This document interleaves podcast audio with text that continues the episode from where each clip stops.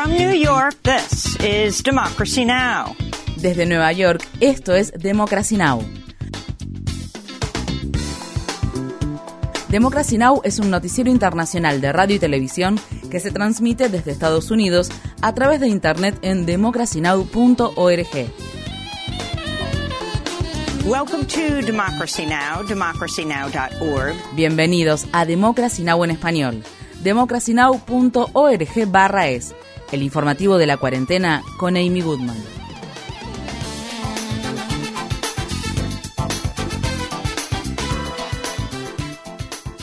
Las manifestaciones masivas en Sri Lanka obligaron al presidente y al primer ministro a aceptar presentar sus renuncias al tiempo que la nación enfrenta una profunda crisis económica. El sábado miles de manifestantes irrumpieron en la residencia del presidente Gotabaya Rajapaksa y prendieron fuego la residencia del primer ministro. Los manifestantes prometieron que seguirán ocupando la residencia del presidente hasta que formalmente abandone el cargo. Muchas personas fueron filmadas nadando en la piscina del presidente. Los manifestantes condenaron al presidente por vivir en el lujo mientras el país enfrenta una crisis económica.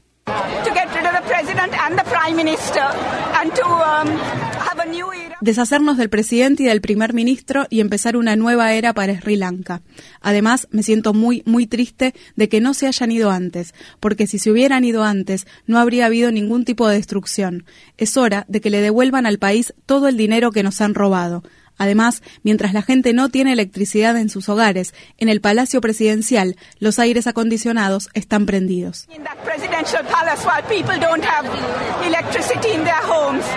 El domingo se celebraron las elecciones parlamentarias en Japón, dos días después de que el ex primer ministro Shinzo Abe fuera asesinado por un hombre armado mientras hacía campaña por un candidato de su partido, el Partido Liberal Democrático. En las elecciones del domingo, el Partido Liberal Democrático logró una victoria aplastante. El partido de tendencia conservadora al que pertenecía Abe, junto con los socios de su coalición, obtuvieron escaños suficientes como para consolidar una mayoría cualificada en la Cámara Alta del Parlamento. Al obtener más escaños en la Cámara Alta, el Partido Liberal Democrático parece estar listo para modificar la constitución pacifista del país que prohíbe a Japón usar o amenazar con usar la fuerza militar. La modificación de la constitución fue durante mucho tiempo una meta que tenía Shinzo Abe. Las autoridades ucranianas afirman que al menos 18 personas murieron luego de que misiles rusos impactaran en un complejo de apartamentos de cinco pisos en la localidad de Chasiv-Yar, en la región de Donetsk, en el este de Ucrania. Los equipos de rescate dicen temer que pueda haber dos docenas de personas atrapadas entre los escombros. Mientras tanto, Ucrania también acusa a Rusia de bombardear una escuela y un centro de salud infantil en la ciudad de Kharkov. El viernes finalizó la reunión de ministros de Relaciones Exteriores del G20 en Indonesia sin que se lograran nuevos acuerdos sobre el conflicto en Ucrania. El ministro de Relaciones Exteriores Exteriores de Rusia, Sergei Lavrov, participó de las conversaciones y dijo que estaba dispuesto a negociar con Occidente sobre Ucrania, pero acusó a Estados Unidos de abandonar las conversaciones con Rusia. En la reunión, el secretario de Estado de Estados Unidos, Anthony Blinken, quien se negó a celebrar una reunión formal con Lavrov, acusó a Rusia de no mostrar un interés por lo que llamó diplomacia significativa. La Liga Femenina de Básquetbol de Estados Unidos celebró su juego anual de las estrellas el domingo, mientras una de sus más grandes superestrellas, Britney Griner, permanece detenida en una cárcel rusa. En el partido del domingo, después del medio tiempo, todas las jugadoras salieron del vestuario con camisetas que llevaban el número 42 de Griner y su apellido en la espalda. La cadena ABC News informa que se espera que Bill Richardson, el ex gobernador del estado de Nuevo México, viaje pronto a Rusia para intentar asegurar que se libere a Greiner y al ex marín estadounidense Paul Whelan, quien ha estado detenido desde 2018. auto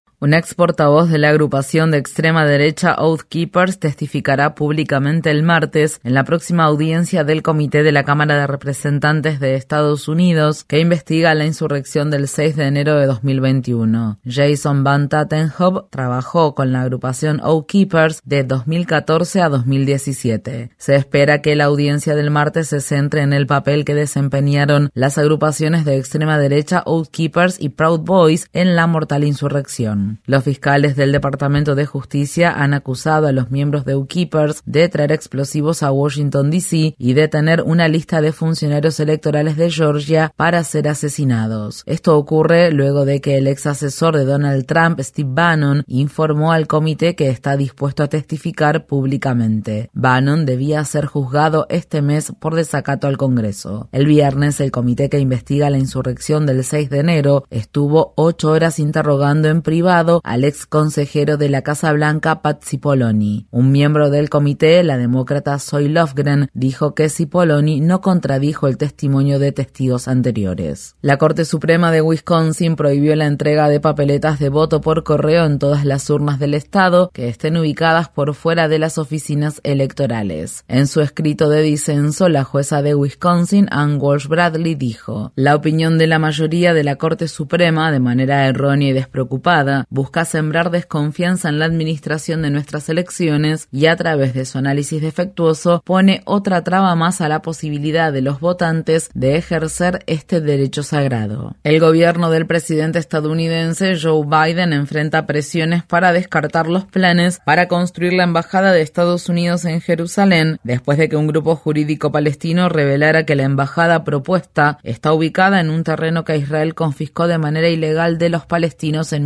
1948. El grupo jurídico palestino Adala publicó los documentos históricos en vísperas del viaje que realizará el presidente Biden esta semana a Israel y a los territorios ocupados de Cisjordania. El director legal del grupo, Suhad Villara, dijo, este plan es una grave escalada de legitimación estadounidense de la expropiación de tierras palestinas por parte de Israel. Si el gobierno de Biden no lo abandona, entonces solo se puede interpretar que el plan de Estados Unidos respalda las políticas racistas de Israel. El presidente de Estados Unidos, Joe Biden, está estudiando la posibilidad de declarar una emergencia de salud pública para ampliar el acceso al aborto después de que la Corte Suprema revocara el histórico fallo del caso Roe contra Wade de 1973, en el que se determinaba la legalización del aborto en todo Estados Unidos. El domingo Biden fue consultado sobre el tema mientras respondía preguntas antes de un paseo en bicicleta.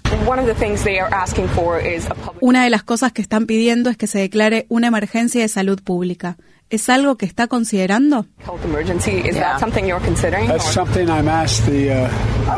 Eso es algo que le he pedido a la gente, a las personas que trabajan en los temas de salud del gobierno, que analicen si es así, si tengo la autoridad para hacerlo y qué impacto tendría, ¿de acuerdo?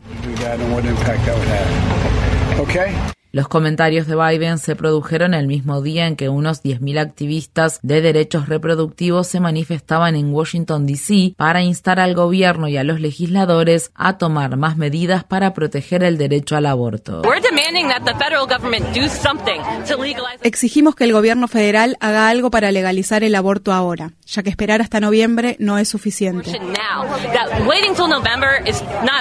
El viernes Biden firmó una orden ejecutiva para garantizar el acceso a medicamentos para el aborto y anticoncepción de emergencia, al tiempo que instó al Congreso a aprobar una legislación para codificar el derecho al aborto en la ley federal. Hasta el momento, la Casa Blanca ha defendido la reacción de Biden contra el fallo de la Corte Suprema. La directora de comunicaciones saliente de la Casa Blanca, Kate Bedingfield, dijo en un comunicado el sábado, el objetivo de las medidas tomadas por Joe Biden en respuesta al fallo de Dobbs no es satisfacer a algunos activistas que han estado constantemente fuera de sintonía con la corriente principal del Partido Demócrata. Luisiana se ha convertido en el décimo estado en prohibir casi todos los abortos tras el fallo de la Corte Suprema que revocó el histórico fallo del caso Roe contra Wade de 1973 en el que se determinaba la legalización del aborto en todo Estados Unidos. El viernes, la jueza Ethel Julien de Luisiana levantó la restricción temporal de la ley antiabortista del estado.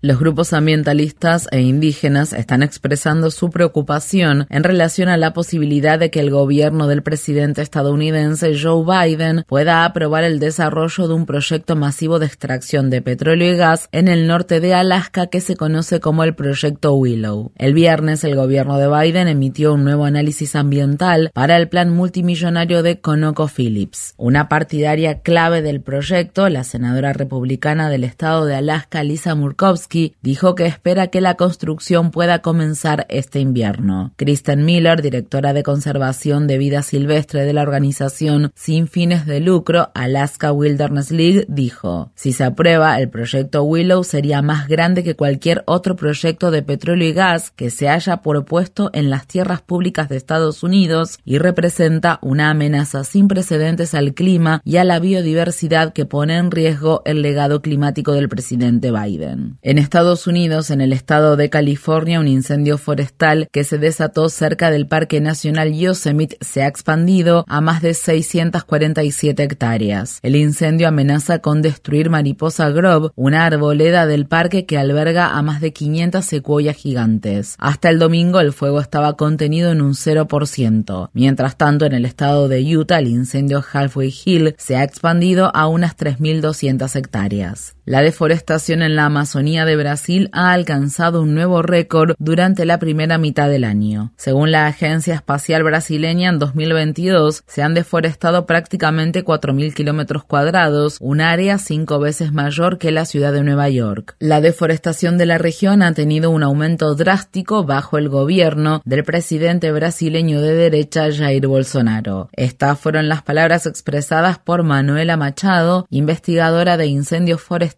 y deforestación de la Universidad de Oxford. Esto es muy malo. El primer semestre es cuando tenemos la temporada de lluvias en la Amazonía, por lo que no deberíamos estar viendo estos números altos. Históricamente esto no ha sido así. El pico de deforestación no debería ocurrir mientras llueve, por lo que tenemos una combinación de un clima más seco con más motivación para deforestar. Por lo tanto, estas son muy malas noticias.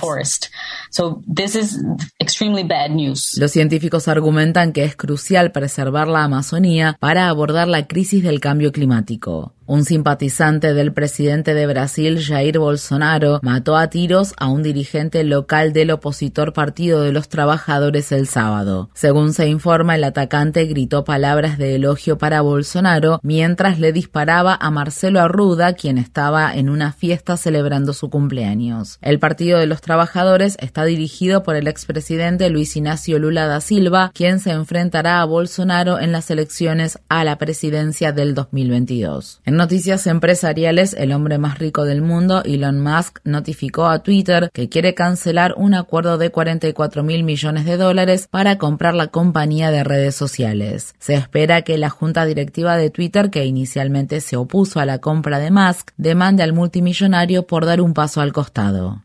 El periódico The Guardian y el Consorcio Internacional de Periodistas de Investigación han realizado una nueva e importante investigación que revela cómo Uber presionó en secreto a los gobiernos e incumplió las leyes para crecer y expandirse sin piedad en todo el mundo. La investigación se basa en 124.000 documentos internos que fueron filtrados, incluidos muchos registros de Francia que muestran cómo Emmanuel Macron firmó un acuerdo secreto cuando era ministro de Economía francés para ayudar a los esfuerzos de cabildeo de Uber. Los documentos filtrados también muestran que Uber logró evadir a los organismos reguladores gubernamentales mediante el uso de un interruptor de apagado de los sistemas de información durante las redadas para evitar que la policía obtuviera datos internos. En la ciudad de Albuquerque, en el estado de Nuevo México, un adolescente negro de 15 años llamado Brett Roseno murió el jueves por inhalación de humo después de que un equipo SWAT de la policía efectuara varios disparos contra una casa durante un enfrentamiento contra otro individuo. Las autoridades están investigando si los agentes de policía iniciaron el incendio de la casa al tirar gas lacrimógeno dentro de la casa. La persona objetivo del equipo SWAT escapó del incendio y fue hospitalizado con quemaduras. En Sudáfrica, al menos 15 personas murieron en un tiroteo masivo que se produjo en un bar de la localidad de Soweto, que se encuentra ubicada a 24 kilómetros al suroeste de la ciudad de Johannesburgo. Nueve personas resultaron gravemente heridas. Los informes indican que fue un grupo de hombres el que llevó a cabo el ataque. Otras cuatro personas murieron el sábado en otro tiroteo que se produjo en una taberna de la ciudad sudafricana de Pietermaritzburg. Los incidentes tienen lugar pocas semanas después de que 21 adolescentes sudafricanos murieran en circunstancias misteriosas en un bar de la ciudad de East London.